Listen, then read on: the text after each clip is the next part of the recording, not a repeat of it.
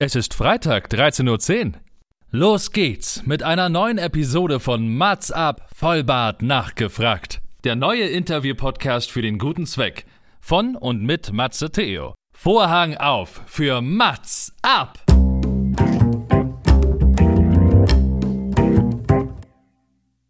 Mats ab, Vollbart nachgefragt ist noch ein neuer Interview-Podcast. Es kommen Leute zu Wort, die Matze Theo, das bin ich. interessant findet und die vorher noch nie die Gelegenheit hatten, ihre spannenden Geschichten zu erzählen. Zehn Fragen, Naja, also fünf. oh, noch fünf. Ja, also zehn in Summe. Oh, egal. Im Anschluss an das Gespräch verabreden sich beide zu einer guten Tat. Mats ab, Erika die Witt. Meine Damen und Herren, herzlich willkommen zu einer Nigel-Nagel-neuen Folge von Mats ab Vollbart nachgefragt. Heute mit einem Gast und mit einem Thema, was beinahe selbst auf meinem Lebenslauf gestanden hätte. Hätte ich es einfach mal gemacht damals, und zwar Archäologie. Und darum sollte es heute gehen. Ich bin sehr gespannt. Wir gehen aber noch etwas tiefer in das Nerdtum. Und zwar, wir sprechen auch über das Reenactment. Was ist das, werdet ihr euch fragen? Und zwar darunter versteht man quasi die Inszenierung konkreter geschichtlicher Ereignisse in möglichst authentischer Art und Weise. Und über den Weg des aktualisierten Wiedererlebens ähnlich einer Living History soll Geschichte erlebnishaft und nachvollziehbar und somit verständlich gemacht werden. Also ich denke, wir werden heute ganz viel erleben. Ich glaube, jeder hat so einen Freund im Bekanntenkreis, aber man hat, glaube ich, noch nie so wirklich die Insights bekommen. Und das werden wir heute ändern, denn mein Gast ist gerade selbst ähm, Student der Archäologie in Bochum und hat selbst schon Grabungserfahrung gesammelt in Bayern, in Baden-Württemberg und im Rheinland und ist spezialisiert auf das Reenactment vom römischen Militär 70 nach Christus. Also, meine Damen und Herren, herzlich willkommen bei ZDF History. Mein Name ist Guido Knopp und ich begrüße Niklas Mahler. Hi. Moin, hallo. Das mit ZDF History und so weiter. Das ist immer so äh, leicht problematisch, ähm, was dort ab, was, was sich dort abzeichnet, aber im Grunde. Und schon fangen wir richtig an. Ich glaube, du bist wahrscheinlich auch so einer, weil ich kann mich da nicht ausnehmen, wenn man Dokumentation schaut oder irgendetwas äh, erfährt und man weiß es eigentlich besser, dass man sagt, ach, Dilettanten, das ist ja alles, das stimmt ja gar nicht. Wie oft passiert dir das? Ähm, natürlich, man schaut ganz, man schaut oft sich Sachen an und denkt so, na okay, also so hätte ich das jetzt nicht gemacht. Das ist vor allem, ähm, also mir persönlich passiert, passiert das wirklich sehr, sehr, öf, äh, sehr oft, wenn ich jetzt zum Beispiel irgendwie ähm, was im Bereich des ähm, ähm, im Römischen irgendwas schaue. Und dann denkt man sich auch, naja, ausrüstungstechnisch ist das jetzt nicht gerade an der Realität, denn ähm, es wird halt immer die gleiche Art, so diese die Prototyp von Römer ähm, Mhm. verwendet, ob wir uns jetzt in der, Mhm. Äh, ob, egal wo wir befinden, ob wir uns, äh, sagen wir mal, 70 nach Christus befinden oder ob wir uns dann später in der Spätantike befinden. Also da wird immer so der, immer so die gleiche Art von äh, Römer ver, äh, genommen. Das liegt aber auch einfach mit daran, dass man sich daran, glaube ich, auch orientiert, was der Zuschauer sehen möchte. Beziehungsweise er hat ein bestimmtes Bild, wie schaut ein römischer Soldat aus. Und da ist ihm dann, da, äh, dann greift man darauf zurück. Man muss aber auch einfach sagen, dass ähm, bei einer Dokumentation ähm, es ist ja auch ein gewisses Maß an ähm, Entertainment auch dabei, also beziehungsweise versucht ein bisschen ähm, äh, zu entertainen, einfach anhand des, oder dadurch, dass man Spielfilmszenen da drin hat. Und man muss sich dann fragen, naja, wie genau kann man das eigentlich sehen? Mhm. Wahrscheinlich, ja. Naja, man muss doch fragen, also geht es jetzt auch darum, um möglich aufzuklären und über Details zu informieren oder auch einfach jetzt dem Publikum, sag ich mal, mit einem Blick verständlich zu machen, okay, es handelt sich hierbei um einen römischen, ja, um das römische Militär, Soldat, wie auch immer. Ähm, wir sind jetzt gleich schon im Thema drin. ne? Was war denn so die letzte Dokumentation oder gab es zumal eine Dokumentation oder einen Film, wo du gesagt hast, das war alles on point, da hat zumindest das meiste gestimmt? Uiuiui. Das ist, Uiuiuiui. Oder es ist wahrscheinlich so wie Pflegekräfte und Ärzte Emergency Room gucken oder für alle Schwester Stefanie, wo man sagt irgendwie, genau, ja, so alles, aber nie so. Obwohl Emergency war immer dicht dran, habe ich gehört, aber es gibt natürlich, genau, das ist wahrscheinlich dann halt immer schwierig, das im Detail zu besprechen, weil vieles einfach so wie du sagst, naja, Entertainment praktikabel ja sein muss, ne? Also es muss ja Entertainment-konform sein, sonst. Es ist, es ist ja genauso wie mit dem, ähm, äh, zum Beispiel, es gibt ja einige Dokumentationen, die dann darauf ein bisschen zurückgreifen, dass jemand stellt das vor ähm, und steht dann in irgendeiner Grube und greift dann so nach links in den ähm, in, diesen, in diese Grube hinein und zieht dann ein frisch restauriertes Stück ähm, etwas heraus und präsentiert das. Und dann, dann muss man sich, also die meisten Leute sind sich ja im Klaren, dass das nicht gerade in dem Moment gefunden wurde. Und ähm, ich, ich denke, also die Leute wissen schon, dass man da ein Stück weit einfach aufbereitet. Und ähm, ich glaube, man muss, man muss, man muss auch immer. machst du uns ganz viel kaputt. Weia, oh, weia. Aber ich glaube, das und vieles mehr werden wir heute kennenlernen. Erzähl weiter. Das ist, ähm, und wir haben noch nicht mal mit unseren Fragen angefangen, sondern wir sind noch im Intro, liebe ZuhörerInnen. ja. Nee, also man muss, man muss sich da einfach. Ähm, ähm, man, man darf, glaube ich, eine Dokumentation, also weil ich schaue, ich schaue ja auch durchaus gerne äh, mir Dokumentationen an. Das hat, ähm, also ich schaue sie einfach gerne, aber es ist, ähm, man muss da wirklich, glaube ich, unterscheiden zwischen ähm, einer Dokumentation, die die Menschen einfach nur erstmal in ein Thema vielleicht hineinbringen wollen ähm, und auch das eigentlich auch nur können. Denn ähm, man muss ja auch sagen, so eine Dokumentation entsteht ja auch in einem gewissen Zeitraum und also über, einen gewissen, über einen gewissen Zeitraum hinweg. Und ähm, diese jeweilige, also man, man kann halt auch einfach nicht die aktuellen Forschungsergebnisse, die es gibt, einfach in eine solche Dokumentation einbauen. Und ich glaube, selbst wenn man das könnte, wäre das nicht unbedingt äh, zielführend, da, ähm, da das dann doch einfach zu überladen wird, zu viel. Man muss, das, man muss es den Menschen, glaube ich, einfach, damit sie Spaß dran haben, sich das anzuschauen, muss man das einfach relativ, ähm, na nicht einfach halten, aber ein bisschen generischer vielleicht. Ja. Also, ja. ne, dass es für das breitere Publikum auch zugänglich ist. Obwohl die Dokumentationen sind, also alle sind ja immer sehr beliebt, ne? Ähm, wenn es darum geht, auch gerade ja die Antike, das alte Rom etc. So, ich glaube, wir könnten jetzt ohne unsere Fragen, glaube ich, zwei Stunden einfach durchsprechen. Das können wir sehr gerne machen, aber das ist nicht das Match-Up-Konzept, weil du hast dir auch fünf Fragen überlegt, die dir noch nicht gestellt worden sind, beziehungsweise ja, die dich uns ähm, ein bisschen näher bringen. Und äh, lass uns mal damit anfangen, denn wie der rote Teppich jetzt ausgerollt wird, ist auch die erste Frage von dir ganz einladend. Wann hast du denn das erste Mal gemerkt, dass du dich für die Vergangenheit interessierst? Und die Vergangenheit, da müssen wir ja wirklich äh, bis zur Antike gehen. Also meinen, meinen ersten Kontakt tatsächlich hatte ich, glaube ich, wirklich sagen kann ich in der Grundschule. Und es war, mh, hm, also mein erster Kontakt war tatsächlich da, so, so wie man das glaubt, wie, wie das so ziemlich jeder hat, ist eigentlich tatsächlich mit dem antiken Rom. Und ähm, das erwuchs dann, dann doch eher zu einem, äh, von, von einem leichten Interesse, erwuchs das immer weiter, immer mehr, hat sich dann äh, vollgesaugt und ähm, man muss auch da sagen, ich bin ja in der Nähe zu äh, Xanten groß geworden und ähm, dort gibt es dann auch in der Nähe einfach den ähm, APX und ähm, ja, das bringt einen dann doch schon irgendwo in eine Spur und irgendwann ist es dann von, von diesem geschichtlichen Interesse einfach in die Archäologie übergesprungen. Und ich sage eigentlich schon seit ich, äh, ja, schon sehr lange eigentlich, sage ich, ja, das ist genau das, was ich beruflich machen will. Und ich habe dann beruflich natürlich noch irgendwie noch einen Umweg genommen. Deswegen ähm, hat es dann noch nicht ganz so geklappt, wie ich das wollte. Aber jetzt bin ich so an dem Punkt, dass ich sagen kann, ja, das funktioniert. Und ähm, naja, man muss auch einfach sagen, ich habe mich ja jetzt in der Zeit jetzt auch ein bisschen äh, weiterentwickelt. Man muss sich weiterentwickeln. Und der Fokus ist natürlich nicht unbedingt ähm, im, nur mehr beim Römischen geblieben.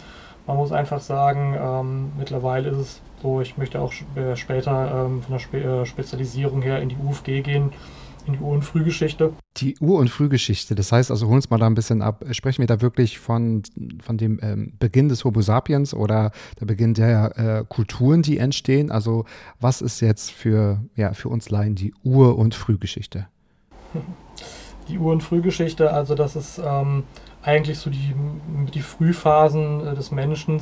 Da gibt es auch, also da kann man noch mit natürlich hinzuzählen, ähm, bestimmte Arten von Menschen, aber man kann grob sagen, da wo der ähm, Mensch anfängt, äh, Werkzeuge herzustellen, Steinwerkzeuge, da fängt das an.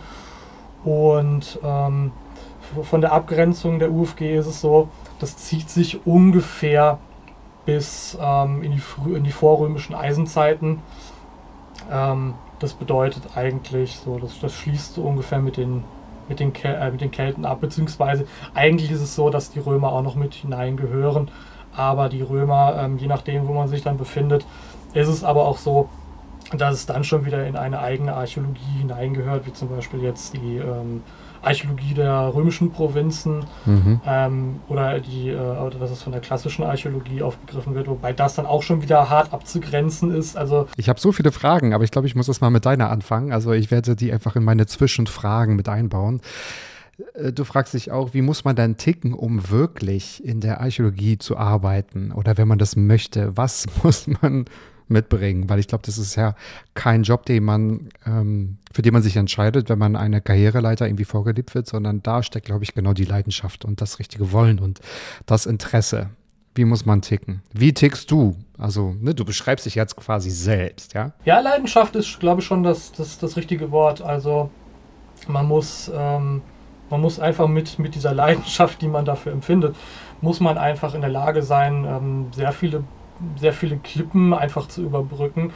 Ähm, es kommt, ähm, es kommen ganz oft diese, diese Punkte, ähm, wo man sagen muss, oder was man auch so ein bisschen vorgelebt bekommt, ist, ähm, dass, dass einem gesagt wird, ja, mh, hm, viel verdienen wirst du nie. Und ich meine, das stimmt auch. Also im Angesichts dessen, ähm, was für ein langes Studium man hat, ähm, man verhält, im Verhältnis verdient man nicht viel. Mhm. Wird man auch nie verdienen. Aber ähm, das ist wirklich etwas, was man, ähm, was man überbrücken muss. Es ist auch einfach, man muss auch gucken, was hängt daran. Also zum Beispiel, wenn ich jetzt sage, hm, ich möchte irgendwann eine Familie haben und das sind dann vielleicht zwei Kinder. Ähm, wie kann ich die überhaupt ernähren? Also das ist, ähm, also ich zum Beispiel spreche für mich, ich bin ähm, eine Freundin, die äh, arbeitet Vollzeit. Ich arbeite, also ich bin jetzt Student, arbeite, wenn ich es kann. Und ähm, ja, man, man, muss sich da im Klaren sein, man wird niemals Unmengen an Geld verdienen. Ähm, und auch wenn man sich fürs Studium entscheidet, viele Leute ähm, werden auch ein Stück weit desillusioniert, wenn, wenn sie mit ihrem Studium zu Ende sind. Denn viele gehen in dieses Studium hinein und sagen, ja okay, ich studiere das jetzt und dann arbeite ich irgendwann an einer Uni. Und ja, das ist, das ist nicht so. Also die meisten Leute enden nicht an einer Uni, sondern arbeiten dann später in privaten Grabungsfirmen. Und ähm, das bedeutet einfach, ähm, naja, also man, man, ist, man, man hat direkten Kontakt mit den Funden und Befunden. Und ähm, das ist, was mir persönlich sehr viel Spaß macht. Also ich könnte mir zum Beispiel niemals vorstellen, an einer Uni später zu mhm, arbeiten. Ähm, aber das ist, was viele Leute sich halt so vorstellen. Und das ich wollte aber gerade fragen, ist das eigentlich nicht das, warum man das machen wollen würde? Ich habe mir damals auch gedacht, oder als ich als Kind Archäologe werden wollte, habe ich mir so gedacht, ich äh, grabe den ganzen Tag in Ägypten im Sand tatsächlich. So. Und ähm, da habe ich eigentlich immer so von diesem Klischee erfahren, dass man hinterher das nicht machen kann, weil es natürlich auch begrenzt ist, ganz viel natürlich auch von Sponsoren abhängig ist, dass man vielleicht eher halt in, ja, an, an, an Forschungszentren oder an oder in Museen oder an Museen arbeitet, an irgendwelchen, ähm, die ja meistens an Unis gekoppelt sind, um da dann einfach mh, hm, ein Archiv zu pflegen, sage ich mal. Naja, also da muss man, man muss das alles immer differenziert sehen. Also zum Beispiel, wenn wir uns jetzt äh, mal angucken, Grabungen in Ägypten, ähm, das, das spiegelt tatsächlich nicht unbedingt den Alltag oder gibt nicht unbedingt den Alltag wieder von, von einem Archäologen. Als Kind hatte ich das schon die Idee, aber jetzt ist natürlich ja. nicht so klar. Ja? ja. Also, also es ist wirklich so, also die Leute, die in Ägypten graben, das sind so schon nur sehr wenige und ähm, sehr spezialisierte Menschen. Und selbst dann sind es nicht die, die wirklich graben. Zumal in Ägypten ja auch noch eine da ist es politisch auch derzeit sehr mhm. schwierig, überhaupt als Deutscher irgendwie an so etwas wie eine Grabungserlaubnis zu bekommen. Äh, kommen. Ähm, aber ähm, nee, was jetzt den Archäologen in Deutschland zum Beispiel betrifft, ist es so, die meisten Leute arbeiten halt tatsächlich einfach in ihrer, in einer privaten Grabungsfirma. Das ist einfach der äh, Stand der Dinge. Also zum Beispiel ein Landesamt gräbt auch nicht selbst, auch wenn es das natürlich immer voranstellt.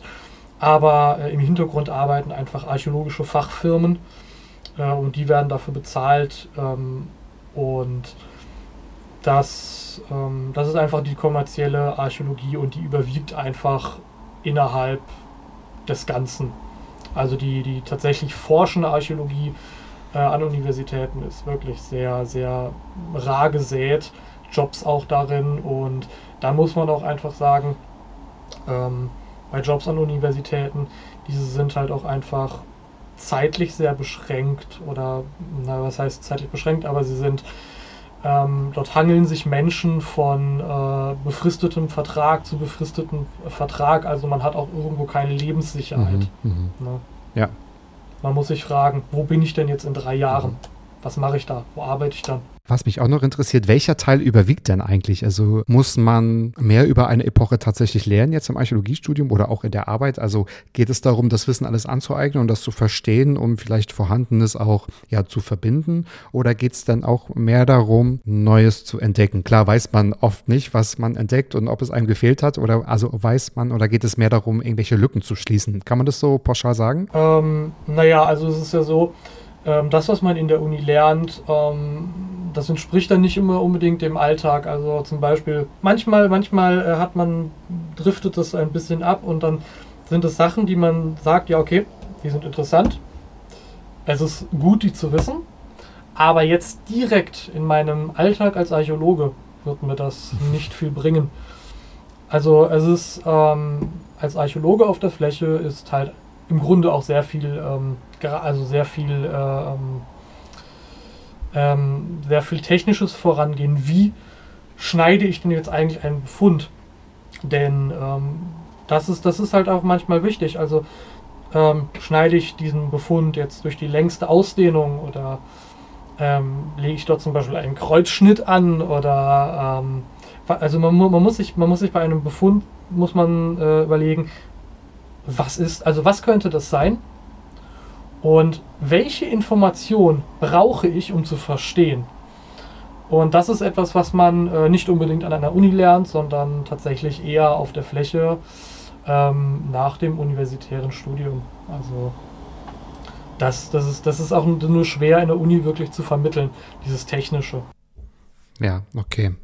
Verstehe. Das heißt, es gibt ähm, so viele Fragen und so viele Bereiche, äh, da muss man sich wahrscheinlich ein spezielles Thema aussuchen und nur das beantworten. Und dann hat man, glaube ich, zu den anderen Themen auch noch nichts gelernt, weil, wie du sagst, es ist gleich schwierig zu vergleichen. Und ich glaube, die, also nicht nur die Zeitspanne, sondern glaube ich auch die Wissensspanne zwischen ähm, UFG, also äh, Ur- und Frühgeschichte und, sag ich mal, Mittelalter ist natürlich enorm. Ne? Also das kann man ja auch gar nicht wirklich fassen. Was für komische Dinge sind dir denn schon passiert bei äh, Reenactment-Veranstaltungen? Ich habe schon eingangs in meinem Intro erwähnt, du bist so ein bisschen spezialisiert auf das römische Militär um 70 nach Christus? Naja, also da müssen wir, muss man noch ein bisschen differenzieren. Also ähm, beim Römer Reenactment, da kann es sowas geben, dass es tatsächlich, dass man sich dieses ein bestimmtes Ereignis nimmt, so wie es tatsächlich geplant ist in, in Sachen von tatsächlich wieder aufführen. Ähm, was aber auch einfach darunter fällt, sind ähm, bestimmte Veranstaltungen, wie zum Beispiel in Xanten oder in Trier.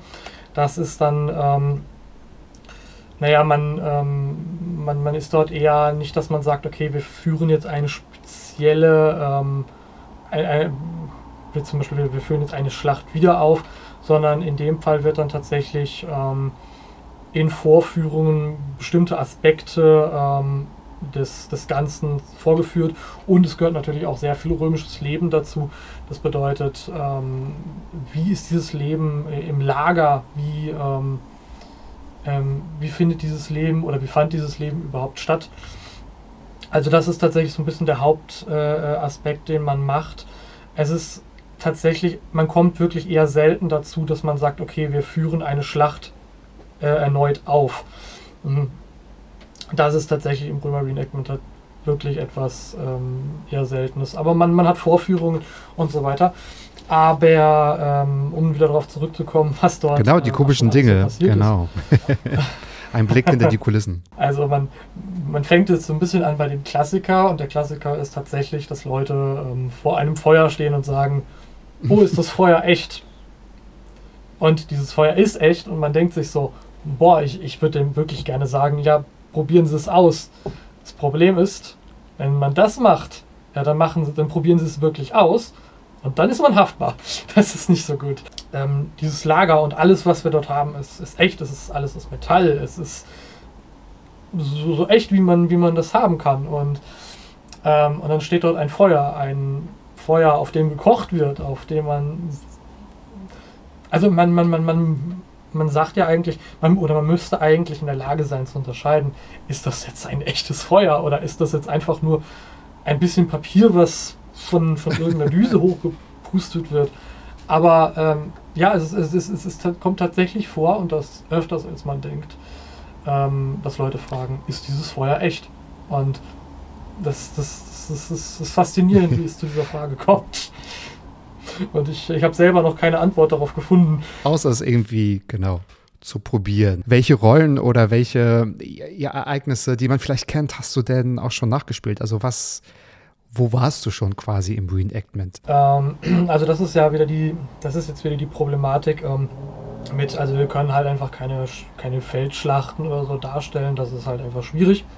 Aber wo, ähm, ähm also ich bin ja Teil der, ähm, ein, also der Legio 21 Rapax und wir sind ja ein, ähm, naja, ein vereinsähnliches Gebilde aus, mit sehr vielen Kameraden aus Polen und dann noch mit sehr vielen hier aus Deutschland und mittlerweile aus, Frank aus Frankreich, aus, ähm, aus äh, Luxemburg. Und äh, man hat natürlich Kleinveranstaltungen, wo man ähm, römisches Leben darstellt, wo man ähm, auch römische Vorführungen macht. Das heißt, es sind Rö Formationen, Kampfformationen, die man vorführt. Ähm, ähm, aber es gibt natürlich auch größere Veranstaltungen, wie zum Beispiel in Xanten, ähm, das Schwerterbrot und Spiele und dann, da reiht sich dann auch äh, ähm, ein Jahr darauf dann in der normalen Abfolge, weil jetzt durch Corona ist natürlich alles ein bisschen ausgehebelt, ähm, reiht sich da dann immer in ähm, Trier, in den Kaiserthermen ähm, das an.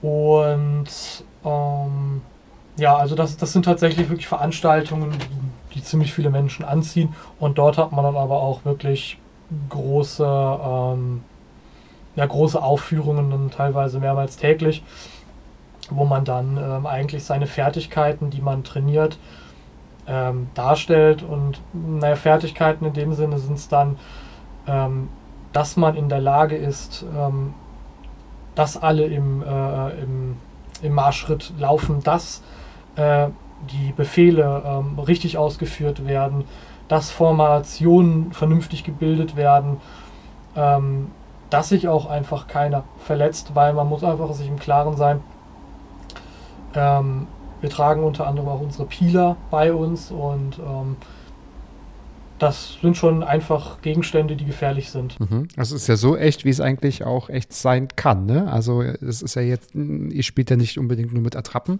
oder mit irgendwie, also, also alles aus Papp oder Pappmaché, sondern es geht ja wirklich darum, das ähm, so wahrheitsgetreu wie möglich auch darzustellen. Das heißt, da verbringt ihr wirklich also ganze Tage und ihr nehmt ja quasi auch andere, wie soll ich sagen, andere Persönlichkeiten an, oder? Ihr seid dann wirklich in der Zeit von damals. Ja, das kann man ähm, so sagen. Also ähm, wir nehmen wir, vor allem bei der Rapax, wir gehen einfach, wir legen da sehr viel, äh, sehr viel Wert darauf, dass man in der Zeit sich dann auch, ähm, ähm wir laufen nicht mit modernen Gegenständen im Lager rum, also ähm, wir... Mal kurz ein Instagram Live und TikTok zwischendurch ist gerade mal nicht, nein? nee, definitiv nicht. Also, also so ähm, natürlich, was man jetzt im Lager, äh, im Zelt vielleicht persönlich macht, das ist also mal eben zum Beispiel, wenn man, wenn es dringend ist, mal eben eine WhatsApp schreiben oder vielleicht telefonieren. Das macht man dann abseits vom Lager oder so. Also das ist, ist, ist natürlich mal eben möglich, weil das ist einfach eine Zivilisationskrankheit. Man kann es nur sehr schwer ähm, ausschalten. Aber im Grunde ist es so, man lässt sich eigentlich fallen und auch in den Zelten ist eigentlich authentisch. Soweit man jetzt sagen kann, es ist authentisch. Also mhm. ähm, authent, also es, es, man kann niemals sagen, ja, so ist es gewesen, denn ähm, dazu fehlen einem einfach auch die Informationen. Aber man versucht es so zu machen bei uns, dass man jedes Zelt könnte man zu jeder Zeit öffnen und man würde ein, ähm, ja, würde, würde ein Zelt vorfinden, in dem man erklären kann, oh, da ist äh, der Leinensack und damit macht man das und, das und ah, und da liegt eine ähm, ähm, liegt ein, ein, ein, ähm, liegt ein Stück, Stück Stoff, das ist dafür da oder oh, da steht ein Krug. Ähm, also man, wir haben da keine modernen Gegenstände drin rumliegen, also man könnte jedes Zelt jederzeit einfach so öffnen. Und ähm, das ist einfach auch wichtig. Ähm, also ich kann da in dem Fall jetzt nur für mich sprechen, aber meine persönliche Erfahrung ist, man lässt sich auch einfach fallen. Also ich lasse mich fallen und ähm, es, mir ist es dann ziemlich egal, ähm, wie spät es jetzt eigentlich ist und ähm, was passiert jetzt eigentlich außerhalb, also spielt jetzt der Fußballverein oder ist das und das. Das, das ist dann mir persönlich auch egal und ich genieße das auch, ähm, weil es entschleunigt dann einem dann doch das Leben so ein bisschen, ähm, weil man ja doch von der, von der Moderne dann doch irgendwo getrieben wird. Mhm. Also Digital Detox mal anders. Und es klingt ja auch komplizierter als eine Hollywood-Produktion. So wie du sagst, ähm, wenn man jedes Zelt aufschlagen kann und man weiß genau, das ist der Stoff, der war dafür da und das hat man dafür genutzt. Das ist ja bei Hollywood genau umgekehrt. Wenn man um die Ecke guckt, dann äh, liegen da die schlecht bemalten äh, Spanplatten tatsächlich auch. Gibt es denn da jemanden, der das, ich will nicht sagen überwacht, aber der das ähm, quasi so ein bisschen aus der Vogelperspektive steuern kann? Von wegen so, wir machen jetzt das oder achtet mal darauf, dass ihr jetzt nicht zwölf Stunden, ich weiß nicht, im Zelt äh, ver, verschlaft. Also was, ähm, jetzt, also vielleicht habe ich das falsch im Kopf, aber es muss doch so eine Art Drehbuch geben, oder? Man muss ja sagen, okay, wir treffen uns zwei Tage und wir haben das und das vor. Oder lebt wirklich jeder so, wie er gerade will, in Anbetracht, wie es damals sein könnte, wenn man jetzt nicht gerade eine Schlacht simulieren will, weil da ist es ja relativ klar, was man macht. Ähm, also es ist so, ähm, ich muss vorher noch einmal eben auf diese Sache mit dem Stoff und so eingehen. Also man, man, man, man erklärt, okay, das so und so könnte das sein, aber ähm, man weiß leider bei sehr wenigen Sachen, ob es wirklich so war und es gibt sehr viele, ähm, ähm, zum Beispiel bei, bei Sachen, die zum Beispiel in einem Zelt stehen, muss man halt auch einfach sagen, man weiß immer nur sehr ungenau, was hat ein Legionär tatsächlich bei sich getragen, was ist Luxus, was also es ist immer, immer sehr, sehr, sehr ähm, fraglich. Ja gut, aber, aber, ihr setzt euch ja trotzdem damit auseinander und stellt euch ja, ja die Frage. Ja, und nicht, ja. dass man sagt, also bitte nicht hinter das Zelt gucken, weil äh, der Anzug ist nur von vorne angemalt, hinten ist noch alles mhm, voller ja. Jeans und also weiß ihr setzt euch ja trotzdem damit auseinander. Ja, ja. Und äh, wie es hätte sein können oder Mhm. Ähm, ja, ihr versucht ja so dann quasi das, was fehlt, durch das eigene Erleben, also die Wissenslücken vielleicht zu schließen, wenn es auch nur für das eigene Erleben ist. Für, für diese ganze Organisation, wann findet was wie statt, ähm, weil da werden wir ja auch tatsächlich gebucht für Veranstaltungen. Ähm, da gibt es eigentlich so eine, ähm, ja, ich möchte sagen, quasi so etwas wie eine zivile Organisation. Also man organisiert sich da schon ähm, man muss aber auch sagen, wenn man der Rapax angehört, ähm, ist man im Lager und ist, das, ist die Antike eingeläutet, ähm, dann unterwirft man sich dann schon auch dem, ähm, dem Militärischen. Denn ähm, es ist nicht so, dass man sagt, ja, okay, ja, ich stehe jetzt dann und dann auf und ich mache das und das und ich esse, wenn ich will, sondern es ist, ähm, man muss sich dann schon einem gewissen militärischen Drill dann schon unterwerfen. Also es gibt eine militärische ähm, Rangfolge und ähm, die wird auch, äh, wird auch eingehalten. Und, und die haben dann auch das Sagen für die Tage, weil es um gewisse Vorbereitungen oder Übungen oder was auch immer geht. Es, also ich meine, es geht sich, natürlich ist es so, dass es in dem Fall wichtig ist, dass jemand das organisiert. Andererseits ist es aber auch einfach so, wenn man römisches Militär darstellt, oder generell wenn man Militär darstellt, man kann, ähm, man muss eine gewisse Hierarchie haben, einfach schon von der Darstellung her. Also ähm, mhm. man, kann nicht, man kann nicht sagen, oh, jetzt wir machen einen auf, auf, auf flache Hierarchie und jeder kann jetzt irgendwie hier was einbringen. Und äh, man stellt aber nach außen hin ein, eine Militäreinheit dar. Also das äh, funktioniert so nicht. Nee, nee, Also aber das wären ja trotzdem zwei Unterschiede. Also ob man es nur darstellt und es sieht schön aus oder ob man auch wirklich danach lebt, weil der Ranghöchste dann halt sagt, so, wir machen jetzt das, weil es ist notwendig und alle sagen, okay, verstanden, weil das ist jetzt einfach, das ist jetzt das ähm, Spiel. Der, der, der Quinturio sagt, wir machen das so und dann machen wir das auch so. Also das, das läuft dann auch ab. Dann, Sagt ihr auch Spiel dazu? Also spielt ihr das oder wie nennt ihr das? Oder lebt ihr das? Ist es eine Beleidigung, wenn man sagt, ihr spielt da was nach? Naja, ich meine, wir spielen ja schon, also wir spielen das nicht wirklich was nach. Also es ist schon, wenn man jetzt zum Beispiel sich einen bestimmten Begriff raussuchen würde, zum Beispiel äh, aus der Kostümkunde zum Beispiel, theoretisch sind es Kostüme. Also einfach nur an die Kostümkunde angelehnt, aber so vom, vom Dings her, also man, Das ist ja so viel mehr. Nee. Ihr seid ja mehr als Ja. Kostüme. also es ist, es ist, es ist, man, man wird zu dieser Person, also die man da, also Mhm. ich zum Beispiel, ähm, ich bin äh, Quintus Licinius Aulus und ähm, ich spiele denjenigen nicht. Also ich bin, im Prinzip ist man diese Person, weil man, man, man bleibt ja natürlich ähm, ein Stück weit moderne Person. Das ist dann diese, also ich sage nicht, ich spiele jetzt den und den und, ähm, und denke mir dann irgendwie eine, eine Geschichte dazu aus, sondern ja, doch ein Stück weit ähm, stelle ich mich selber dar, aber in dem Moment bin ich einfach Quintus, Licinius, Aulus. Also ich spiele, man spielt das nicht unbedingt. Also es ist so, man, man, man ist eigentlich in diesem ganzen. Du verkörperst es. Vielleicht sollte Ja. man das so Ja, ja, das kommt, glaube ich. eher Und das ist ein ganz toller Name und unter diesem Namen, ich verrate glaube ich kein Geheimnis, bist du auch auf Facebook zu finden. Also da verbindet man doch die Antike mit der Digitalisierung. Das ist doch wunderbar. Ich komme zu deiner vierten Frage. Mal sehen, wie sie ja äh, in, in Verbindung steht mit Archäologie und Reenactment. Wie wichtig ist dir Geld? Im Grunde ist mir Geld nicht wichtig. Also Man hätte es vermuten können. Erklär, erklär Also- uns warum. Na, sagen wir mal, ähm, äh, ich, ich, ich erkenne an, dass man Geld braucht, um sich Dinge zu kaufen. Ich ähm, erkenne auch an, dass es schöne Dinge gibt, die man sich mit Geld kaufen kann. Aber ähm, ich würde zum Beispiel niemals einen Job machen, nur deswegen, weil man dort viel Geld verdienen kann.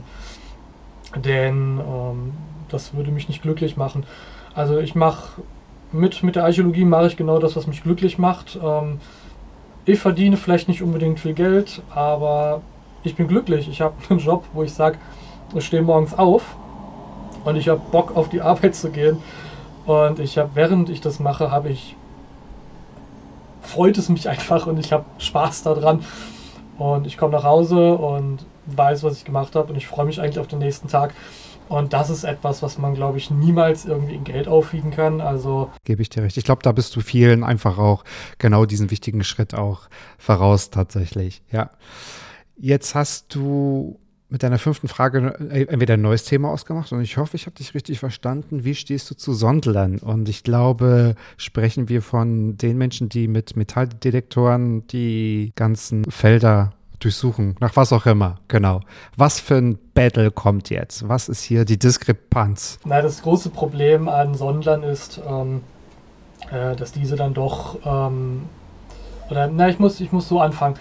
Ähm, viele Menschen kaufen sich eine Sonde und, äh, oder einen Metalldetektor und sie sind sich bei dem, was sie tun, nicht im Klaren, dass sie der Archäologie tatsächlich einen großen Schaden zufügen können.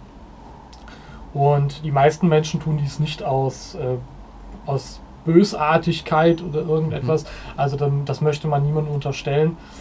Ähm, es ist nur einfach so, dass ähm, diese haben zum Beispiel haben ein Signal und ähm, das befindet sich dann aber schon nicht mehr im Oberboden, es befindet sich nicht in, im, im Flughorizont, sondern man gräbt tiefer und gräbt dann zum Beispiel in einen Befund hinein.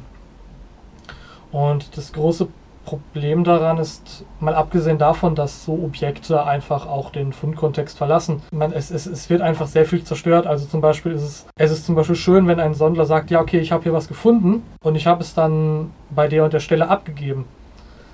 Aber im Grunde ist es für die Archäologie ist es dann doch fast schon wertlos. Denn ähm, man bemisst in der Archäologie einfach den Wert von etwas nicht daran, dass man sagt, oh, es ist das Gold oder es ist das Silber. Nein, also es kann die, die kleinste, das kleinste Stück Keramik kann ähm, wissenschaftlich sehr wertvoll sein, weil man einfach weiß, wo es herkommt. Also und ähm, in dem Moment, wo ein Sondler ähm, hingeht und diese äh, entfernt, äh, wird dieser Kontext zerstört und ähm, man, man kann gar nicht mehr so wirklich nachvollziehen, wo kommt das jetzt her, ähm, in welcher Position vielleicht hat das gelegen. Ähm, und da sind wir dann einfach auch nur in dem Bereich, dass einfach Objekte entrissen werden. Aber wenn wir jetzt mal davon ausgehen, jemand hat ein Signal und er gräbt tie ein tiefes Loch im Boden und ähm, ähm, er zerstört seinen Befund, ähm, dann, dann, dann ist das schon sehr tragisch. Also es wird einfach, dieser, dieser Gesamtkontext wird zerstört und ähm, es ist, die Archäologie kann nicht mehr nachvollziehen, äh, was war es. Das schadet der Archäologie, man muss, man muss es den Leuten klar machen. Ähm, natürlich, also man versucht, man versucht das natürlich von sehr vielen Seiten und sehr viele Leute sind beratungsresistent. Das ist traurig. Ähm, also ich glaube, man muss immer einen Mittelweg finden. Man darf, ja, man muss sagen, es gibt wirklich einige schwarze Schafe. Es gibt dann wieder Leute, die sind sehr engagiert in dem Bereich auch, einfach weil sie der Archäologie dann doch irgendwo helfen. Also ich möchte niemanden wirklich über einen Kamm scheren. Das ja, die Frage ist nur, du musst sie auch irgendwie erreichen. Das ne? ist ja, reicht ja nicht aus, wenn du nur eine Meinung hast und äh, irgendwie denkst, okay, die machen viel kaputt oder zumindest die Gefahr besteht, du musst sie irgendwie auch erreichen können. Reicht ja nicht, wenn du, kannst ja keinen Werbebanner äh, schalten von wegen, ach liebe Sondler, bitte passt auf oder hört auf oder meldet euch erstmal hier bei mir, weil ich zeige euch, wie es richtig geht oder ähm, wie man es halt auch lassen kann. Jetzt wollen wir uns mal wieder aber zu den Haupt Themen äh, widmen oder uns wenden und, und uns den Themen widmen. Deswegen bin ich jetzt gespannt, was du zu meinen fünf Fragen sagst. Und meine erste ist in der Tat, was hat dann deiner Meinung nach die Antike bereits gewusst oder erfunden, was wir vielleicht heute gar nicht oder nicht mehr wissen? Mm, na, das ist natürlich schwierig. es, setzt, es, setzt, es, es, es setzt ein Stück weit voraus, dass dieses Wissen irgendwann das, verloren genau, gegangen genau. ist. Und äh, ich glaube, man darf sich nicht der Illusion hingeben, dass es wirklich, ähm, es ist vielleicht eine andere Art von Wissen, aber es ist, ähm, ich glaube nicht, dass es die Art von Wissen gibt, wo man jetzt sagt, okay, wenn, wenn wir das jetzt anwenden würden, dann würde jetzt hier ähm, das Großartige passieren. Ich glaube, hm, man, man sagt ja immer auch gerne, oh, sehr viel, sehr viel ist verloren gegangen an Wissen im Mittelalter. Und ähm, ich glaube, das rückt auch das Mittelalter dann immer in so ein bestimmtes Licht, was ähm, auch nicht unbedingt stimmt. Also man muss sich im Klaren sein, zum Beispiel im Mittelalter wurde sehr viel Wissen einfach erhalten. Und ähm, dazu haben auch, die, haben auch Klöster und Kirchen beigetragen. Ich, ich glaube, ich glaube, man kann nicht wirklich sagen, dass, dass, dass, die, dass man in der Antike mehr gewusst hat und jetzt weniger oder im Mittelalter bedeutend weniger. Es ist, es ist möglicherweise gibt es, gibt es eine anderweit, also oder, oder eine geänderte Verteilung von bestimmten äh, von bestimmtem Wissen vielleicht. Zumal man ja auch sagen muss, wenn ich jetzt etwas nennen könnte, was man damals gewusst hat, was man heute nicht mehr weiß, dann löst sich diese Frage ja auf. Das stimmt. Deswegen meinte ich, ob du vielleicht eine Idee hättest oder ob man sich irgendwas vorstellt, dass es irgendwie etwas hätte geben können. Aber ich habe gemerkt, ähm, Grüße an meine Redaktion, die Frage ist nicht gut angekommen. Hier rollen Köpfe, also es ist dann quasi meiner. Komme ich mal ganz schnell zur zweiten. Was lässt sich denn über die Zukunft sagen, wenn man fundiertes Wissen Wissen über die Vergangenheit, also die Antike hat? Puh, gute Frage. Wie wird man über uns sprechen? Also ich, das, das muss man, glaube ich. Wir haben heute ähm, sehr stark zu kämpfen mit der, äh, unter anderem mit der Klimaerwärmung. Und das sind Fragen, also da, sind, das, da, gibt, da kommen bestimmt irgendwann mal Fragen auf, wie war das denn damals? Wie hat man sich mhm. da verhalten? Mhm. Aber, und da, da muss ich dann ein Stück zurückrollen ähm, in die Antike. Denn ähm, was viele ja auch denken, und ich habe das letztens erst gelesen, wo es dann hieß, oh, die Menschen der Vergangenheit und ja, ähm, ich, ich glaube, es ging über die Römer, wo dann die Römer über ihre äh, gelobt wurden. Ähm, aufgrund ihrer Nachhaltigkeit, und da musste ich ein bisschen schmunzeln, denn ähm, Römer sind sehr weit weg von Nachhaltigkeit tatsächlich. Denn ähm, bei einer römischen Stadt, da darf man sich jetzt auch nicht unbedingt vorstellen, ähm, oh, wunderschön und immer alles sauber und ähm, nein, also es gibt natürlich Bereiche, wo sich ähm, wo Färber äh, unterwegs sind, die äh, die Natur belasten. Es ähm, ganz viele Gewerke, die die Natur belasten. Ähm, man schaut sich zum Beispiel die Thermen an, ähm, wie viel Holz dort verfeuert wird, um den dauerhaft äh, Temperatur zu erhalten. Und wenn wir jetzt noch weiter schauen, zum Beispiel, es gibt Mittelmeerinseln, ähm, dort wächst seit, ähm, seit die Römer dort alle Bäume gefällt haben, um ihre Flotte zu bauen, äh, wachsen dort keine Bäume mehr. Bis heute. Also, ähm, ja, also, das, zum Beispiel, also die, die, die Leute der Vergangenheit kann man nicht unbedingt aber auch mal als nachhaltiger oder sie haben nicht nachhaltiger gewirtschaftet wie wir vielleicht.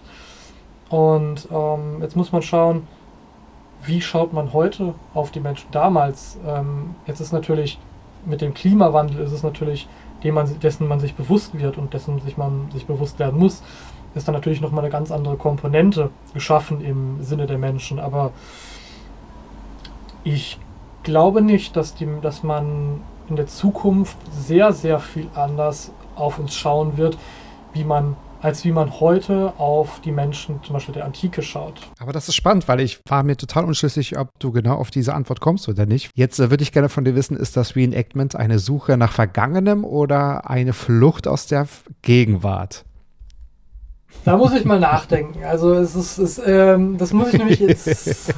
Und bitte verstehe die Frage auch mit einem kleinen Augenzwinkern, ja. Das ist natürlich äh, genau sehr. Ja, nein, ähm, gemeint, es ja. ist ein Stück weit. Ähm, also es ist, es ist keine Flucht. Nein. Ähm, es ist ähm, an diesem Prozess äh, im Reenactment, also der Darsteller, also wir machen uns ja auch sehr viele Gedanken darüber, wie ist sowas überhaupt darzustellen. Also was ist vernünftig?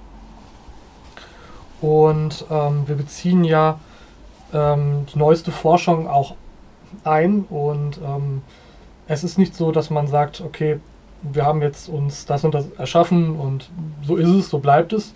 Ähm, und wir flüchten uns da einfach nur rein. Nein, es ist, ähm, das Ganze ist ja sehr lebendig und wird immer wieder mit neuen Daten unterfüttert.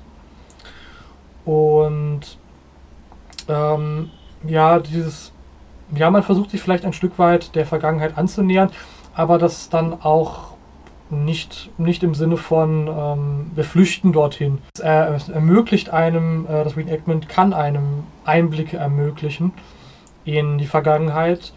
Ähm, man muss das aber nur alles immer sehr, sehr äh, gefiltert sehen. Denn das, was wir dort erleben, das, was wir dort sehen, ist äh, nach wie vor die Gegenwart.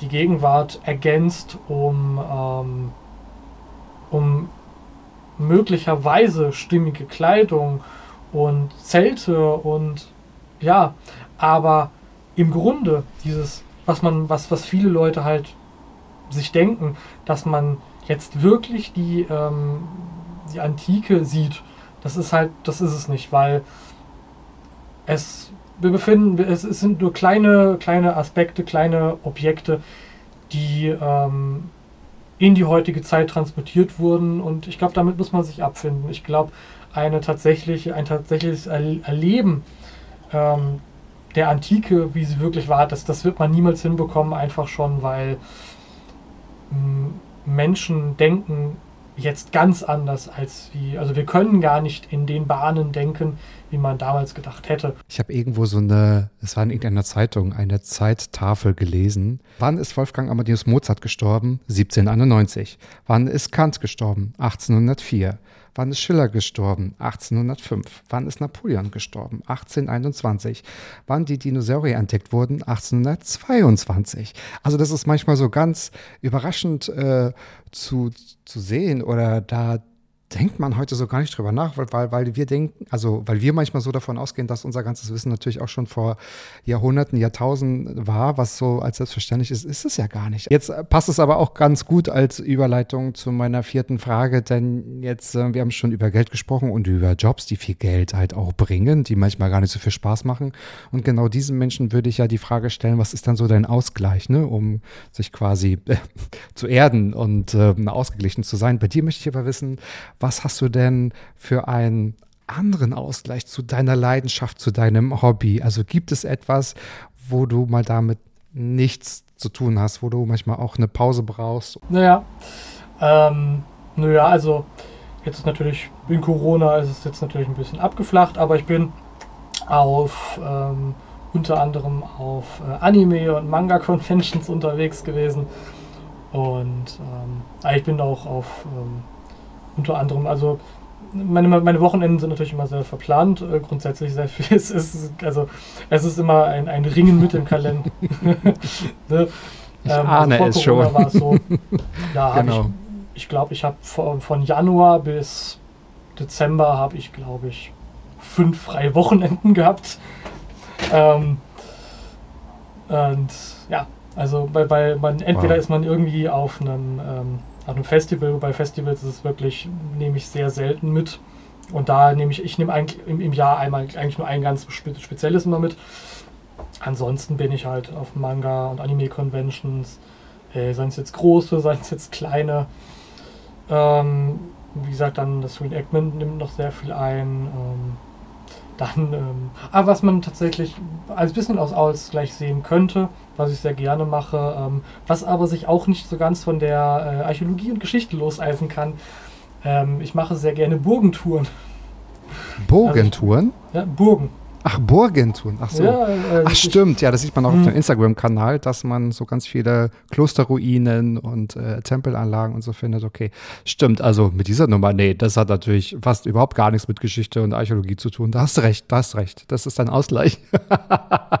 ja, ich, ich glaube, das ist. Ähm, ich ich glaube, was dieser, in, in, diesem, diesem Ganzen sitze ich so. Ähm, Fest so im Sattel. Ja, ja, also. Ja, äh, aber das ist toll. Das ist schön. Ja, also es ist wirklich ähm, auch mit der Arbeit so, man, man geht zwar arbeiten, aber ich empfinde das nicht als, als Arbeit, sondern ich empfinde das ähm, manchmal, also man, man ist natürlich manchmal strengt einen das an und so, aber es ist viel mehr so, als es als wie ähm, eine schöne Beschäftigung, für die man dann auch noch irgendwie ein bisschen Geld kriegt. Ja. Ähm, und Zeit dafür. Du bekommst ja auch Zeit dafür, dass du es machen darfst, kannst und sollst. Ja, ja. also es ist, es ist wirklich ähm, das, das, das, das Ganze mit der, mit der Archäologie und der Geschichte. Also ich, ich lebe es dann auch schon irgendwo ein Stück weit. Und das kann man ganz fett unterstreichen bei dir. Du lebst es ja wirklich. Also nicht nur im Reenactment, sondern auch so, ja, genau. Also ich finde keinen Ausgleich in Form von einer Stempelkarte, Motorsport oder weiß ich, da gucke, dass du irgendwo äh, was anderes machst, um, äh, sondern du lebst es von A bis Z, ja. Also kann man so ziemlich. Und das ist, das ist cool. Du lebst quasi deinen Traum. Und meine letzte Frage ist bei fast vielen gleich und ich möchte sie auch dir stellen.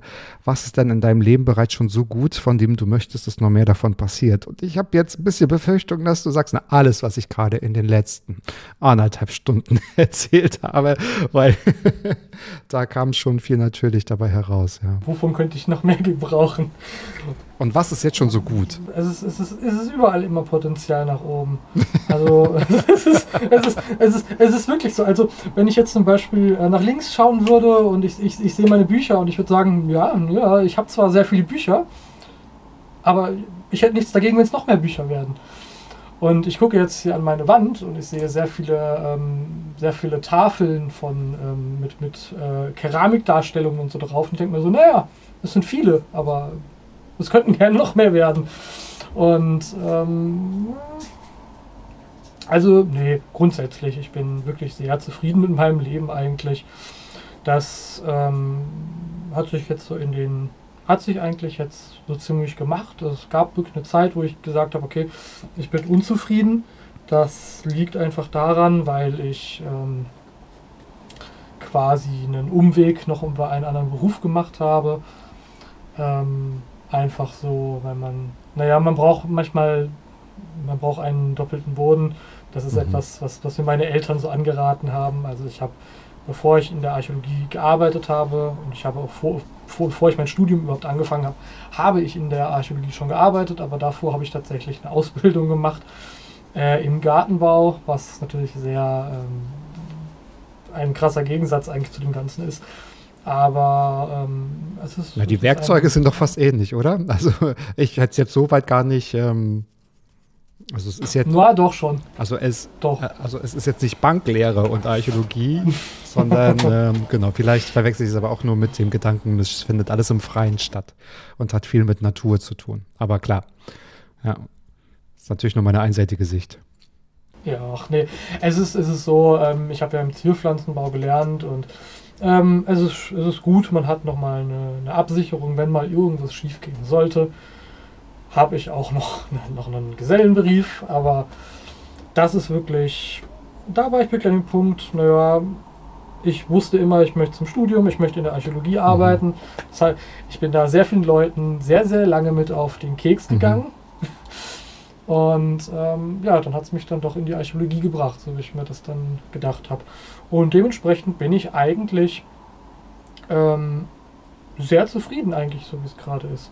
Tatsächlich. Und somit wird ein Kreis rund. Also wenn ein Gast zum Schluss sagen kann, ich bin eigentlich total zufrieden, und das hast du ja an der einen oder anderen Stelle schon gesagt, dann ist es nicht nur beneidenswert, sondern auch sehr wünschenswert. Also man gönnt es dir ja dann auch total. Was ich jetzt allerdings noch von dir wissen möchte, ist, ist es mir dann gelungen mit meinen, naja, sagen wir mal mehr oder weniger kreativen und sinnvollen fünf Fragen, die einzigartige zu stellen? Also wurde dir einer meiner Fragen bereits schon mal gestellt vorher? Oder hast du dich damit auseinandergesetzt? Ich glaube, von diesen Fragen wurde mir, glaube ich, so tatsächlich. Nee, wurde mir wirklich noch nicht gestellt. Ich habe mich sehr gefreut, äh, hier sein zu können. Ich habe mich gefreut über die Fragen, über das Gespräch. Ich, ähm, es war sehr schön. Gleichfalls und das Thema auch kennenzulernen. Wenn ihr weiterführende Fragen habt, meine Lieben, zum Thema, was war das UFG, Reenactment oder äh, Sondlernen etc., dann schreibt dem Niklas oder schreibt mir und aber ihr dürft uns natürlich auch sagen, wie ihr die Folge gefunden habt. Und alles weitere gibt es nächste Woche, wenn es wieder heißt,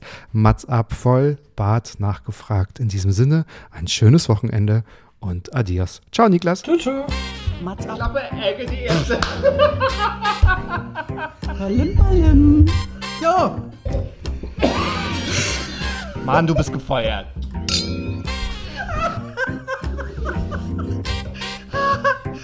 Ich war noch in der Probezeit. Mats ab.